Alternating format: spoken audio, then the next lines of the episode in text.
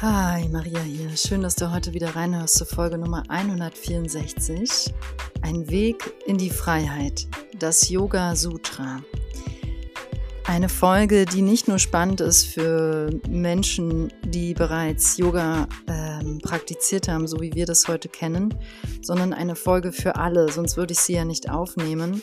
Denn Yoga ist ein Weg ähm, für alle und nicht nur für Leute, die heute in der besonders westlichen Welt in verschiedene Yoga-Schulen gehen und dort Power Vinyasa, Vinyasa Flow oder ähm, Hatha Yoga, Iyengar Yoga äh, praktizieren. Ja? Das ist nur eigentlich ein kleiner Teil des ganzen Yoga-Weges. Und Yoga selbst ist eine äh, Lebensphilosophie, ein Lebensweg, eine Art, äh, das Leben zu sehen, zu betrachten. Und ähm, das ist an sich jetzt heute eine sehr philosophische Folge.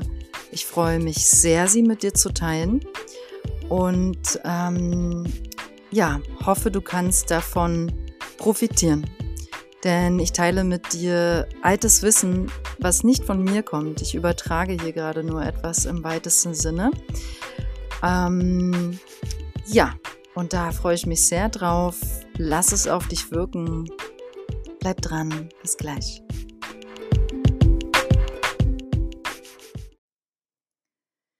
Ja, also der Titel der Folge ist heute Ein Weg in die Freiheit, das Yoga Sutra. Das Yoga Sutra, ähm, nur kurz, wie ich jetzt darauf komme und ähm, wie die Folge ablaufen wird heute. Es gibt ein Buch, welches ich hier zu Hause habe, das heißt Patanjali, das Yoga Sutra von der Erkenntnis zur Befreiung.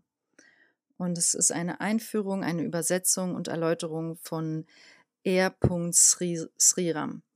Ich gehe kurz erstmal auf den Autor ein. Ähm, dieser, soweit ich weiß, ist noch am Leben, 1954 geboren. R. Sriram, ich weiß seinen Vornamen nicht, steht auch nicht im Buch. Und er hat über viele Jahre ähm, bei seinem Lehrer und auch dem bekannten Autor Sri TKV Desikacha äh, gelernt. Und der wiederum ist der Sohn von einem bekannten Yogameister, nämlich Krishna Machaya. Das sind jetzt erstmal Informationen, die musst du dir absolut nicht merken. Ähm, und dieser ähm, Sriram ist halt ein Interpret von philosophischen Yogaschriften. So, und der hat dieses Buch geschrieben, welches hier vor mir liegt, Patanjali, das Yoga Sutra. Jetzt will ich kurz eingehen auf Patanjali. Ähm, wenn du schon ein bisschen Yoga-Philosophie studiert hast, weißt du bestimmt, hast du bestimmt schon mal von Patanjali gehört.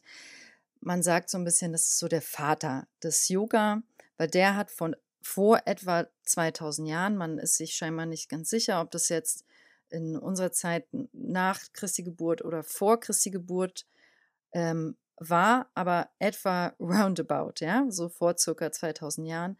Mein Gefühl ist, wenn ich es ausspreche, dass es ähm, vor Christi Geburt war, also schon, dass Patanjali vor Jesus gelebt hat. Okay? Das jetzt mal so nur am, am Rande. Patanjali ähm, war so der Erste, der den Yoga und seine Wirkung und Aufgabe aufbauend auf eigenen Erfahrungen klar und präzise niedergeschrieben hat.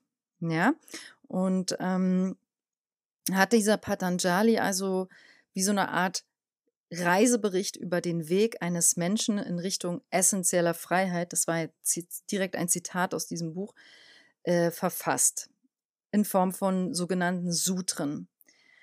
Und zwar von genau 195 Sutren. Also ein Sutra ist immer genau eine Zeile auf Sanskrit verfasst. Darauf gehe ich aber heute nicht ein. Also ich werde hier weder viel Sanskrit sprechen, ne, noch jetzt diese einzelnen Sutren. Aber jetzt hast du mal von Patanjali gehört. Und ähm, der hat also dieses Yoga Sutra verfasst, diese 195 einzelnen Verse.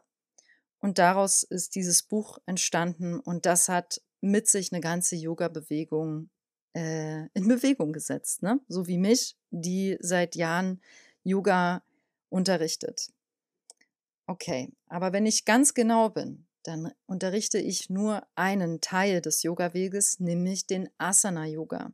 Das heißt, den Yoga, wo Leute physisch in bestimmte Bewegungen gehen. Das ist nur ein Teil vom bekannten achtgliedrigen Weg. Ja, und ich teile heute die anderen Glieder mit dir. Und die Kernabsicht ist aber, da gehe ich nochmal auf den Titel der Folge ein, ein Weg in die Freiheit, Doppelpunkt das Yoga Sutra. Die Kernabsicht ist, dass du durch diese Folge heute inspiriert bist, ähm, dich selbst zu reflektieren entlang des Yoga Sutras. Okay? Cool. Let's go. Also, ich ähm, teile mit dir dazu meine Niederschrift aus dieser Zusammenfassung des Buches, ja? Ähm, mal kurz, was bedeutet eigentlich Yoga? Das Wort kommt von Yui, das schreibt sich Y-U-J, was so viel wie Anbindung, Anbinden bedeutet. Also Yoga ist das Angebundensein an die innere Wirklichkeit und Yoga ist der Weg dorthin. Yoga ist das Angebundensein an die innere Wirklichkeit und Yoga ist der Weg dorthin. Und es ist ein Weg, der von vielen Erkenntnissen über sich selbst geebnet ist. Und diese erlangen wir durch Innehalten, Meditation, Ruhe, Stille, Konzentration, Kontemplation und Reflexion. Ja? Also der Yoga-Weg ist, kann man sagen, immer ein Weg der Selbsterkenntnis. Also, wenn der Geist fokussiert, ausgeglichen und klar ist, und wenn das Chitta, sagen wir im Yoga, das schreibt sich C-I-T-T-A, das ist das meinende Selbst, also der Geist, der Kopf, der ständig so 3000 Meinungen hat. Ne, ich rede ja immer gerne in meinen Podcast-Folgen auch mal vom deinem inneren Druckmacher, deinem inneren Richter, dem Perfektionisten, ne? Der uns so echtes Leben so schwer machen können, all diese inneren Energien. Da kann man eigentlich sagen, wenn wir diesen Energien folgen, also diesen Gedanken immer nur diesen glauben, dann sind wir eben nicht angebunden. Dann sind wir nicht äh, auf dem Yoga-Weg, könnte man sagen, sondern wir sind dann nur in unserem meinenden Selbst gefangen im Chitta.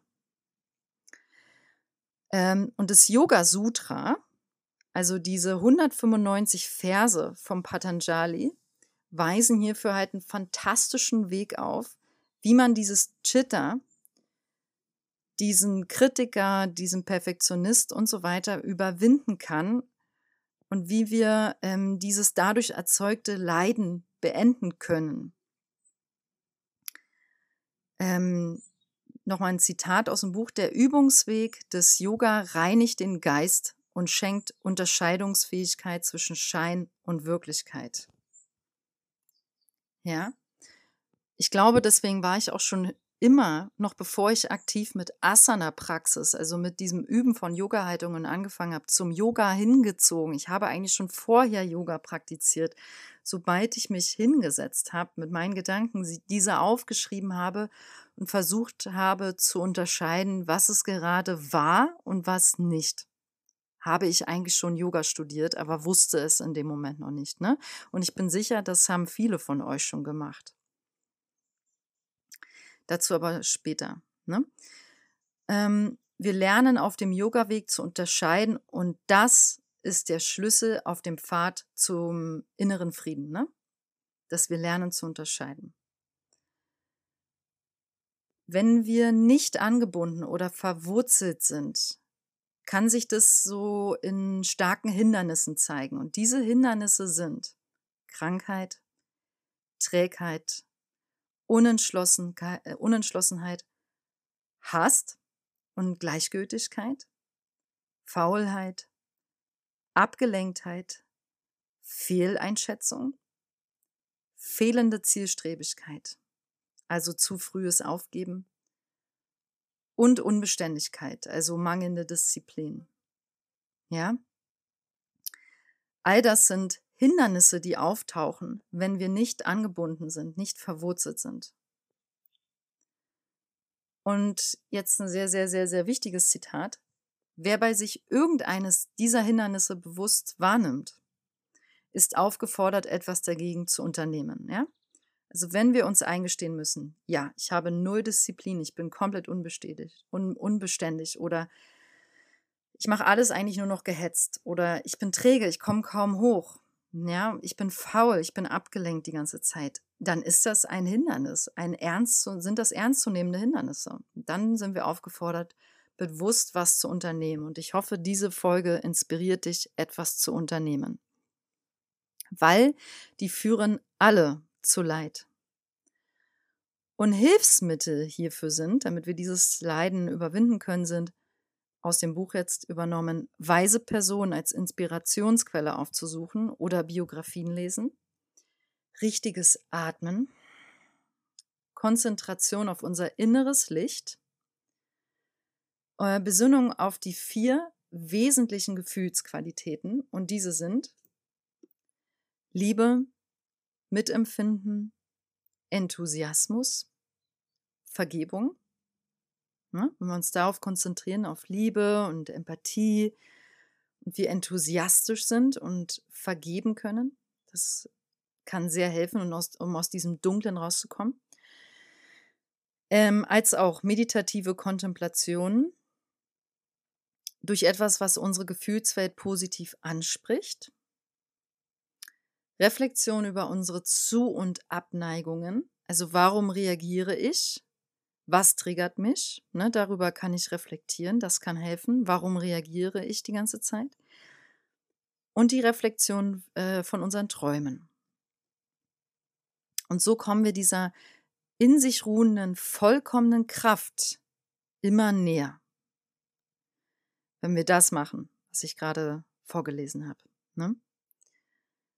Ähm, und dann wieder ein Zitat. Wer sich an einigen dieser Übungen orientiert und mit beiden Beinen, daher mit beharrlichem Üben und Gleichmut den Weg beschreitet, trägt dazu bei, dass die Hindernisse beseitigt werden. Und dann rückt ihm das Ziel eines klaren Bewusstseins, das frei von Verblendung ist, näher. Also wir dürfen wirklich beharrlich üben, gleichmütig bleiben und diesen Weg beschreiten, um unsere Hindernisse, also dieses zum Beispiel faul sein, undiszipliniert sein, um Krankheit aus dem Ja zu überwinden, dürfen wir halt verschiedene Disziplinen machen, wie gerade bereits vorgelesen. Ähm, genau, es geht noch weiter. Das zweite Kapitel in diesem Buch beschreibt Verflechtungen unseres Denkens, die unser Tun beeinflussen und schlägt konkrete Ideen für Übungen vor, die uns vom Einfluss dieser Verflechtungen befreien können. Und da werden acht Übungsglieder aufgeführt. Das ist der berühmte, weltberühmte achtgliedrige Weg des Yoga. Der achtgliedrige Pfad des Yoga. Ja? Hast du, wenn du Yogi bist, hundertprozentig schon mal von gehört. Es werden acht Übungsglieder aufgeführt, von denen aber nur fünf näher erstmal erklärt werden. Und ähm, äh, die letzten drei Übungsglieder werden ähm, nochmal separat erläutert, weil die ein sehr subtiles Üben verlangen. Die ersten fünf Glieder sind ein bisschen aktiver, sage ich mal. Ne? Gut. Mm. Die ersten fünf Glieder des achtgliedrigen Weges sind die Yamas, der Umgang mit anderen. Es gibt fünf Yamas. Die Yamas sind, äh, beschreiben so, für soziale Beziehungen sind die wichtig. Das sind so Regeln im Umgang mit anderen, denen wir folgen dürfen, als Wegweiser, um in die richtige Richtung zu gehen. Ich lese die kurz vor, die fünf äh, sogenannten Yamas. Das erste ist Ahimsa, Gewaltlosigkeit. Wir wollen also niemanden verletzen. Also wir wollen auch nicht zum Beispiel durch bewusst gesprochene Worte jemanden verletzen, sondern eher das Gegenteil. Wir dürfen also Acht geben auf unsere Worte, Acht geben auf unsere Taten. Ne, weil wenn du durch Worte die ganze Zeit manipulierst, dann verletzt du Ahimsa, dann bist du gewalttätig durch deine Worte.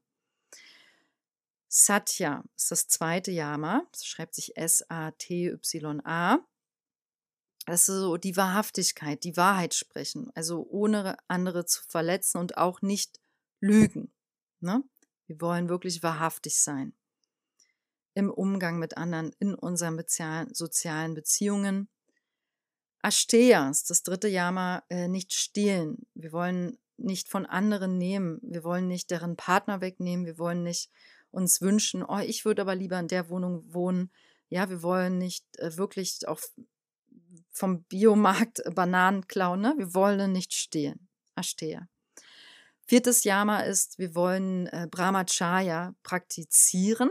Brahmacharya. Das ist im Bewusstsein Gottes handeln und weilen.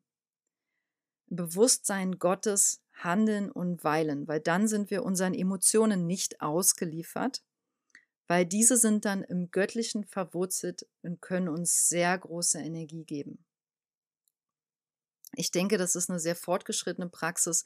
Ich lese es heute einfach auch nur mal dir vor, um es dir vorzustellen und um dich auf diesem Weg des Yoga heute voll flächig mitzunehmen.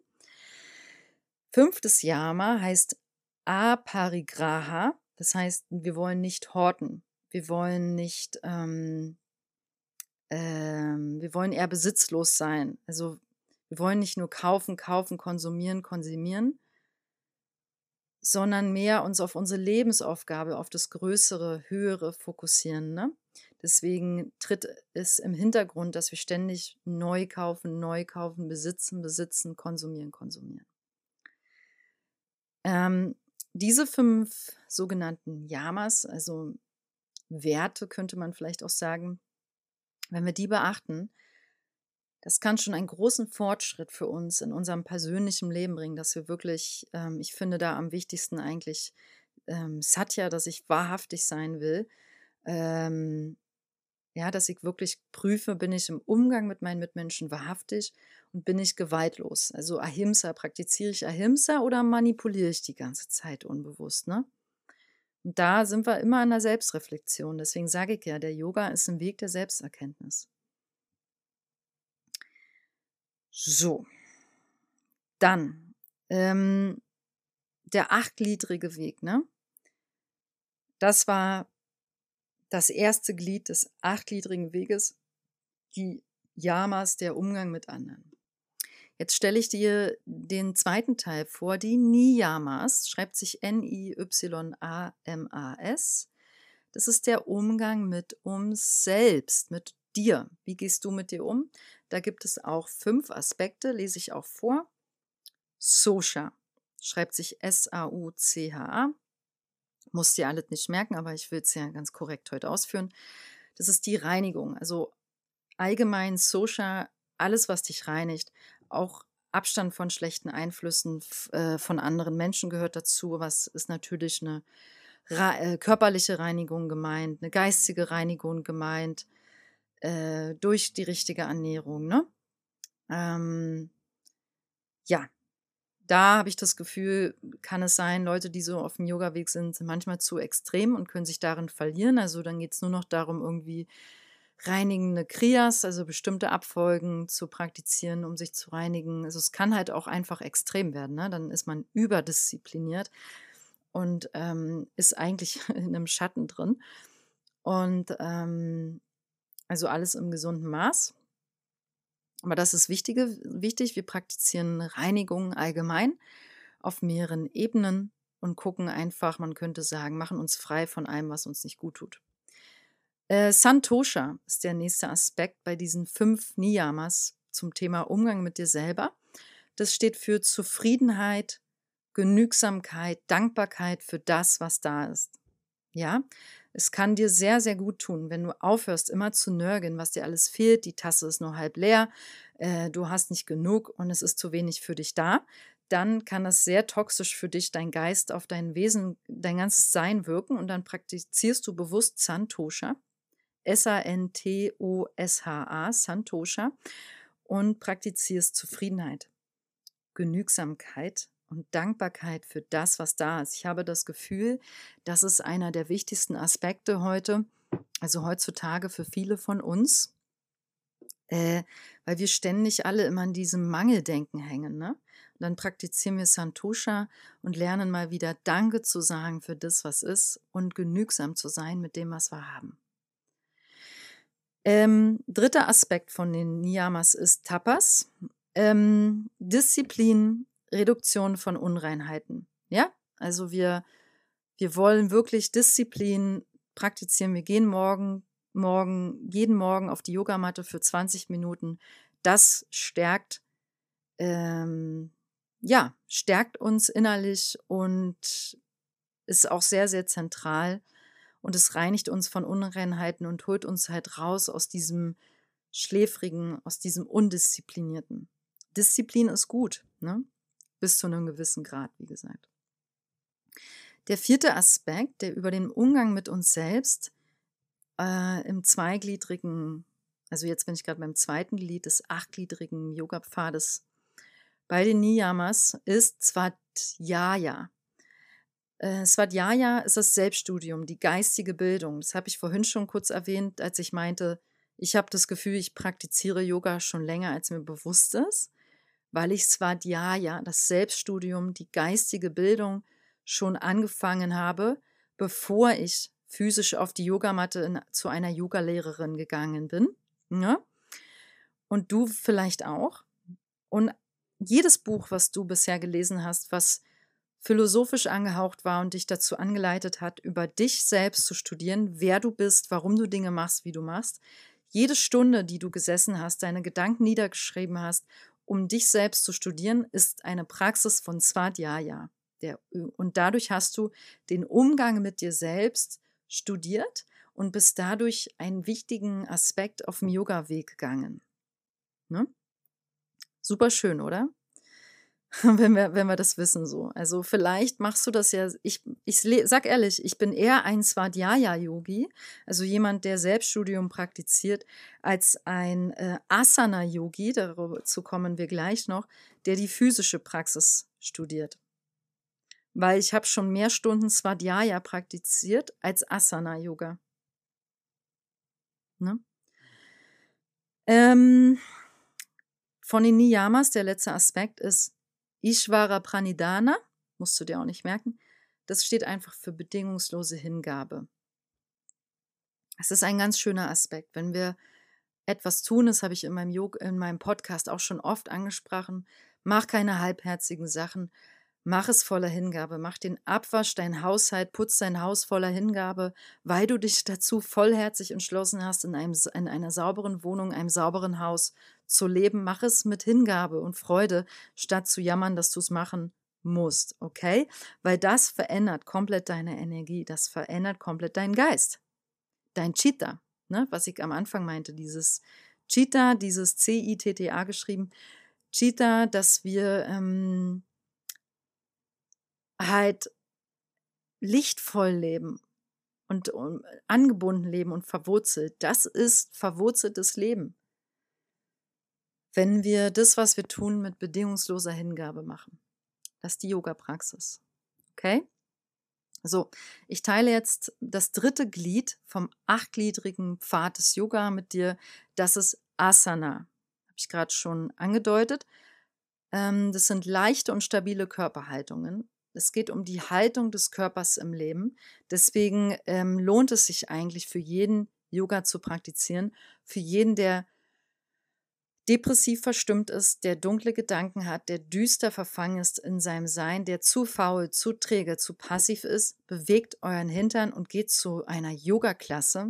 Alle Berliner geht zu Yoga für dich. Yoga für dich hat drei tolle Yoga-Studios in Berlin verteilt. Irgendeins davon muss in deiner Nähe sein. Die Studios sind mega, mega schön eingerichtet von Viktor Thiele. Und bei Yoga für dich kannst du äh, ganz viele tolle Lehrer finden. Und ja, dafür mache ich jetzt sehr gerne von Herzen Werbung, weil die, einfach Viktor ganz tolle Lehrer ausbildet, die Studios mit Liebe eingerichtet sind und weil ähm, du dort wie eine kleine Kirche finden kannst, im Sinne von, such dir ein Yoga-Studio in deiner Nähe, in dem du dich wirklich wohlfühlst Such dir deine Lehrer, mit denen du das Gefühl hast, mit denen kann ich wachsen, mit denen gehe ich gern auf die Yogamatte und geh regelmäßig ein bis zweimal die Woche und dann kannst du mir gerne danken nach spätestens einem Jahr, weil sich dein ganzes Leben verändert hat. Ne? Weil du Asana praktiziert hast. Du hast nämlich gelernt, aufrecht zu gehen, aufrecht zu stehen, aufrecht zu sitzen, äh, deine Bauchmitte zu stärken, deine Schultern nicht mehr zu den Ohren zu ziehen, sondern weit nach hinten und standfest mit zwei Füßen im Leben zu stehen. Deswegen gehst du zum Yoga. Okay? Ähm, du solltest beim Üben konzentriert sein und die Gedanken auf deinen Atem ausrichten. Das, da führt dich auch jeder gute Yogalehrer hin, weil man kann auch durchaus in einer 90-minütigen Yoga-Klasse hängen, unkonzentriert, völlig unfokussiert. Und natürlich nimmst du nicht denselben Effekt mit raus, wie wenn du dich voll drauf einlässt auf die Erfahrung und tief eintauchst ähm, in die Konzentration und auf deinen Atem. Ja, weil da entsteht Wandel. Da entsteht das, wo diese Nebelschwaden weggehen und wir ins Licht gehen wieder, in die Kraft, in die Anbindung und dann, das ist Yoga. Das ist Yoga. Der Yoga ist nicht, dass ich auf der Matte bin, sondern das, was ich gerade beschrieben habe. Der Prozess von, ich fokussiere mich, ich lasse mich drauf ein, ich bin voll hier, ich atme voll. Das ist jetzt die Entscheidung, die Erfahrung, die ich treffe für hier und jetzt. Und dann kann ein Wandel entstehen. Ja? Und es baut auch Widerstandskraft auf, die Asana-Praxis. So, das vierte Glied vom achtgliedrigen Weg ist Pranayama, die Atemkontrolle. Äh, man sagt, Pranayama ist so der direkteste Weg, um dein Cheetah, also diese Gedankenwelt, zu beeinflussen. Ähm, aber man sagt auch, dass Asana, also die, die physische Yoga-Praxis, die wir machen, die Voraussetzung ist für Pranayama, weil, also für Atemübungen, ähm, wir dürfen erst den Körper stabilisieren äh, und leicht machen, ja, und der Körper wird leichter durch Yoga-Praxis. Ähm, und von dort atmen, als wenn wir, ich sag jetzt mal überspitzt, in einen schmutzigen, schweren, verklebten Körper beginnen zu atmen. Ja? Macht auch irgendwie Sinn. Wir wollen, wir wollen also erst den Körper, ähm, ich habe auch immer so das Gefühl, wenn ich morgens praktiziere besonders, dass ich mich durch sowas durchwelke. Ne? Mein Körper fühlt sich noch verklebt und müde an und noch nicht so ganz präsent. Und dann mache ich Asana-Praxis, mache meine Übungen, meine Sonnengrüße und äh, schaffe Platz für einen tiefen Atem. Ist ja irgendwie logisch, der Zusammenhang, ne?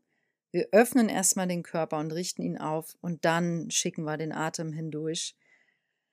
Ja, und die Pranayama, also Atemkontrollübung, also Atempraxis, ähm, ist durchaus auch gekoppelt mit der Konzentration auf ein bestimmtes Thema oder auf ein Objekt oder auf einen Punkt. Dann gibt es zum Beispiel die Kerzenmeditation, Tratak.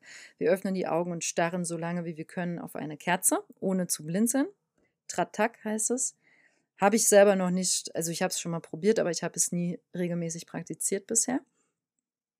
Ähm, ja, und durch Pranayama-Übung, durch Atemfokusübung können wir unseren Geist und unsere Gedanken beruhigen. Ich meine, das ist jetzt auch nichts Neues. Ne? Es gab Gott sei Dank eine riesen Achtsamkeitswellenbewegung äh, in der, in der ähm, sei es autogenes Training, sei es Meditationen, die entwickelt sind entwickelt worden sind. Ne? Alles führt uns in der Regel auf unseren Atem zurück. Ich glaube, es gibt kaum eine Meditation, die dich nicht ans Atem erinnert. Und das ist ja auch richtig so. Hm. Ja. Fünftes Glied in der, in der achtgliedrigen Yoga-Kette ist Pratyahara. Das ist so das Sinnen Sinnesfasten. Also Pratyahara sind so, steht für unsere Sinne. Ähm, wir wollen diese wieder nach innen richten und diese bewusst anwenden, ähm, um selbst kontrollieren zu können, was ich wahrnehmen möchte und was nicht. Gebe ich jetzt auch ein Beispiel. Hm, ein paar von unseren oder also wir haben ja diese folgenden Sinne. Wir können hören, wir können sehen, schmecken, riechen.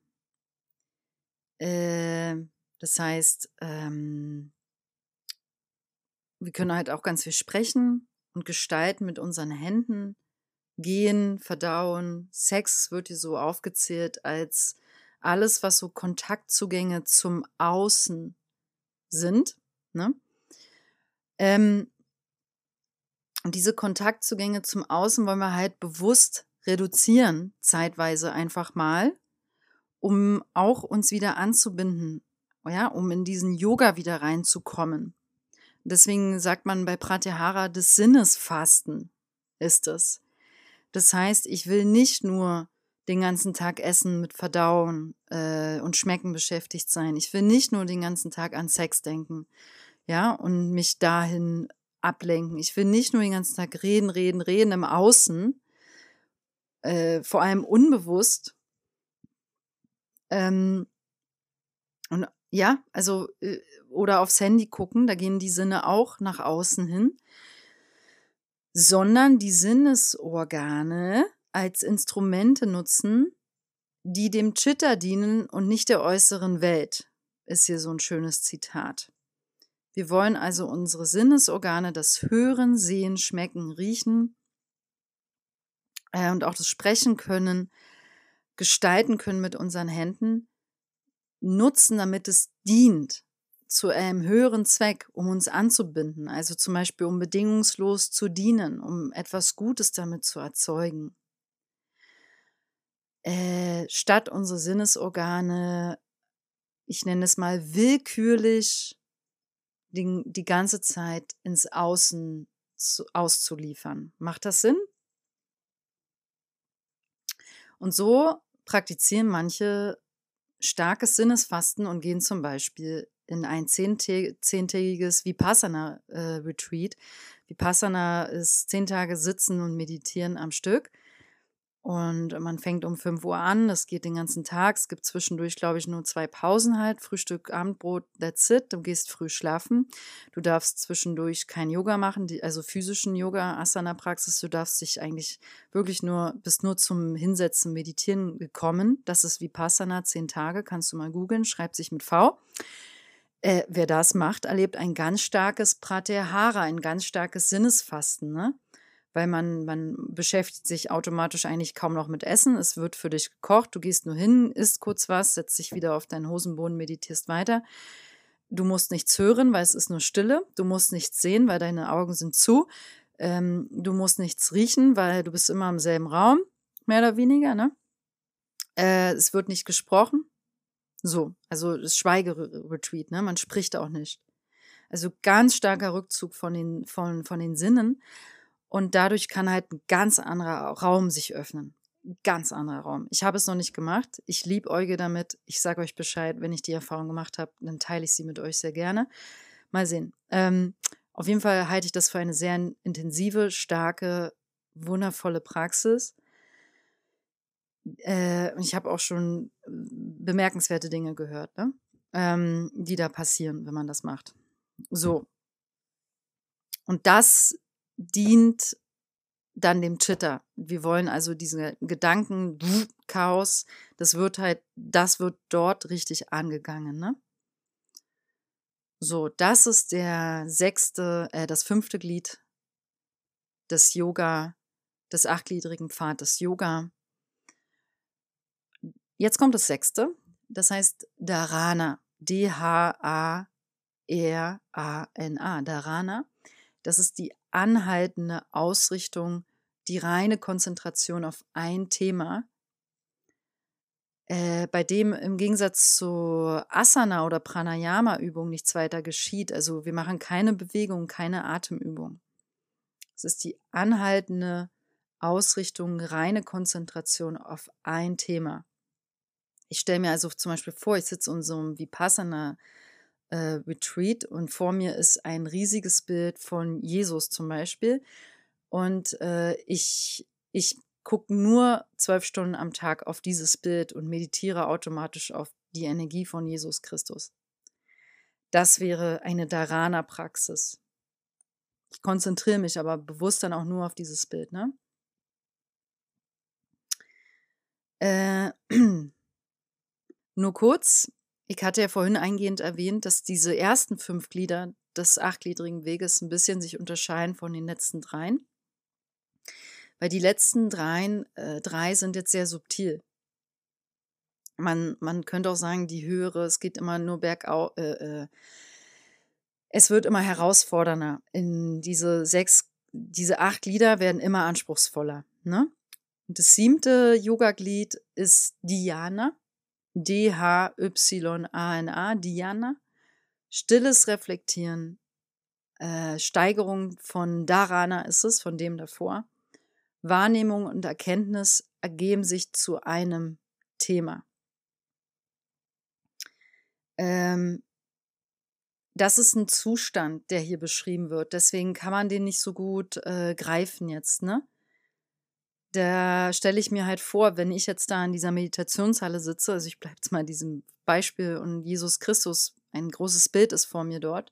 Ich meditiere darauf zwölf Stunden am Tag, bekomme währenddessen Erkenntnisse übers Leben, über die Liebe, äh, ja, tief in meiner Seele. Ähm, habe aber auch meine Wahrnehmung auf dieses Bild, äh, das wird jetzt, geht in Kohärenz, es wird eins und es findet eine tiefe, stillere Reflexion äh, statt, die aber noch einen Schritt weiter ist als das davor, dieses Dharana, wo ich halt ausschließlich ähm, auf Jesus und sein Leben zum Beispiel mich konzentriert habe und auf sein Abbild. Ne? Ich glaube, wir kriegen eine Vorstellung davon. Anders kann ich es jetzt auch nicht viel besser erklären. So, ähm, aber das sind dann halt innere Zustände. Das ist ein, ein Zustand, den kann man eine, ein, ein Empfinden, ich glaube, das kann man halt nicht in Worte fassen, wenn man es selber erlebt hat. Ne? Ähm, aber vielleicht hast du sowas auch schon mal erfahren in einem anderen Kontext. Ähm, ich hatte ehrlich gesagt schon mal einmal so einen Moment, fällt mir gerade ein. Da habe ich meine Bachelorarbeit geschrieben und ich war so, so sehr ins Schreiben vertieft. Äh, es war jetzt auch so am Ende der Arbeit wo ich dann irgendwie, weiß ich, nachts um vier da sitze und in die Tasten hacke, so ungefähr. Ich bin aber völlig eins mit dem Thema. Und ich weiß noch, dass ich dann angefangen hat, plötzlich, in, ich bin dann in einen Bewusstseinszustand eingetreten. Und, und nein, ich habe wirklich, ich, ich nehme keine Drogen. Ähm, äh, wo Zeit und Raum sich verschoben haben. Ich hatte plötzlich, ich habe richtig gemerkt, wie ich in eine Blase eintrete, wo sich, wie sich mein Wohnzimmer auflöst, wie sich aber auch Zeitempfinden auflöst. Deswegen kann ich heute nicht mehr sagen, wie lange ich in dem Zustand war. Und wie ich aber völlig eins war mit meiner Bachelorarbeit, mit dem Thema, an dem ich da drin war. Und ähm, auch tiefe Wahrnehmungen, also meine Wahrnehmung hat sich da, wie gesagt, aufgelöst und tiefe Erkenntnisse hatte. Also ich habe so richtig Essenzen rausgezogen, die es mir halt ermöglicht haben, mein Thema auch abzuschließen und zu beenden. Ne? Es war eine schriftliche Ausarbeitung. So, das weiß ich noch sehr genau. Und das war, weiß ich, ein höherer Bewusstseinszustand, den ich, äh, glaube ich, in die Kategorie Diana einsortieren würde. Ja. Mm. So, das achte Glied, das letzte Glied des Yoga-Weges ist Samadhi. Das nennen wir die Vervollkommnung. Alles Selbstbezogene tritt zurück und die Reinheit des Themas offenbart sich. So wird es beschrieben. Ähm, hier wird so gesagt, man kann ein Thema auswählen. Am besten gibt dein Lehrer dir ein Thema. Es kann ein körperliches Thema sein oder ein Thema zu einer menschlichen Eigenschaft oder zur Natur oder zur Beschaffenheit des Geistes. Ähm, denn aus der genauen Erkenntnis über das eine kommt die genaue Erkenntnis aller Dinge. Also, um das ein bisschen logischer zu verfassen, was hier gemeint ist, der Samadhi-Zustand kann erreicht werden, indem zum Beispiel ein Lehrer dir ein Thema gibt. Gebe ich jetzt mal ein Beispiel. Es wurde ja gesagt, du könntest ein Thema über deinen Körper haben, zum Beispiel äh, dein Brustraum oder deinen, dein Licht im Herzen. So, das sind so zwei Körperthemen. Dann könnte es aber auch ein Thema sein, auf Natur bezogen, auf die Sonne, auf das Sonnensystem oder auf die Elemente äh, oder auf Zeit. Ne? Ähm, oder ein Thema auf menschliche Eigenschaften, auf Freundlichkeit oder auf körperliche äh, oder auf Kraft, ne? Oder ein geistiges Thema auf äh, zum Beispiel das Ursache-Wirkungsprinzip. Also äh, ja, ist klar, was damit gemeint ist. Oder ein geistiges Thema könnte sein ähm, Erinnerungen und Handlungsneigungen aus Erinnerung heraus. So, das sind alles verschiedene Themen und ein Lehrer gibt dir jetzt oder du suchst dir eins aus und vertiefst dich komplett in dieses eine Thema, um irgendwann Samadhi zu erfahren, weil, und hier nochmal dieses Zitat, aus der genauen Erkenntnis über das eine kommt die genaue Erkenntnis aller Dinge. Ne? Das ist auch eine Möglichkeit, auf seinem Yoga-Weg voranzukommen, sage ich mal, um Samadhi, Samadhi zu praktizieren. Ja, das wäre halt die Samadhi-Praxis, auf ein Thema intensiv, dieses so intensiv zu studieren. Habe ich das gut erklärt? ich hoffe. Ja. So, das war eine lange Folge. Ich freue mich, wenn du sie komplett gehört hast. Ich fasse nochmal im Groben zusammen, vor allem falls du heute mit sehr vielen neuen Worten konfrontiert wurdest, was heute geteilt wurde.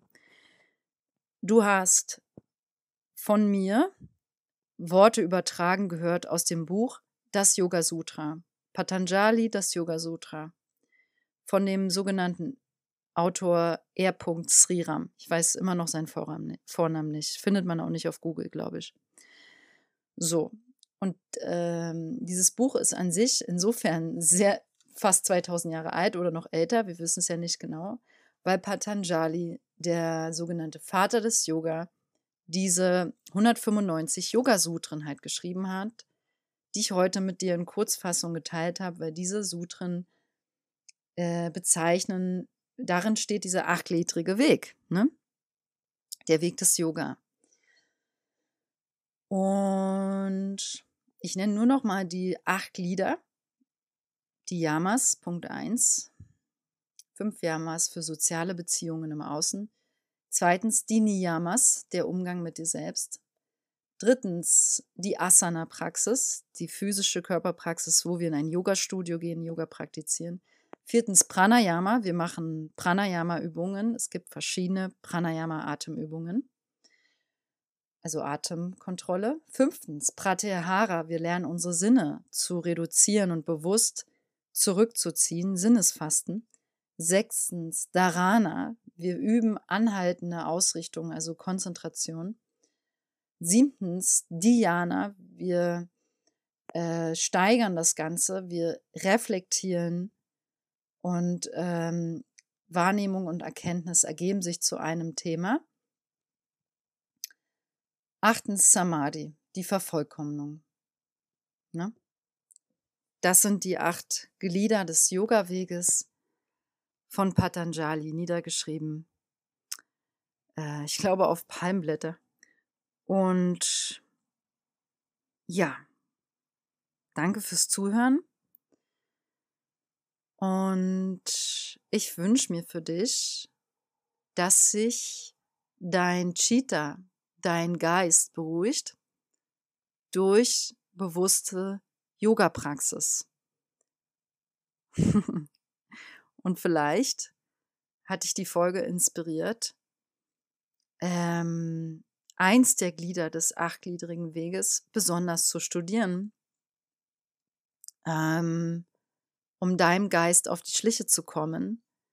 Denn das meiste unseres Leidens kommt eigentlich aus dem Geist. Ja, so.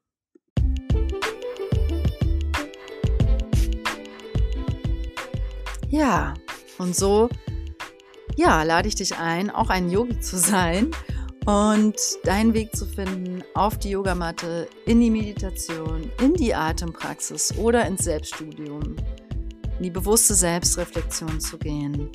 Es ist auch alles nicht zu ernst zu nehmen mit diesem achtgliedrigen Weg. Ne? Ich habe dir heute nur etwas vorgestellt, einen möglichen Weg. Es gibt mehrere Wege, äh, sich anzubinden in dieses, ne, wenn wir jetzt zurückgehen zur Definition, Yoga steht für Anbindung. Es gibt sehr, sehr, sehr viele, viele Wege für nach Rom. Finde deinen Weg nach Rom, in die Anbindung, in die Verwurzelung, in deine Kraft, in dein Licht. Sei geherzt, alles Liebe für dich, deine Maria.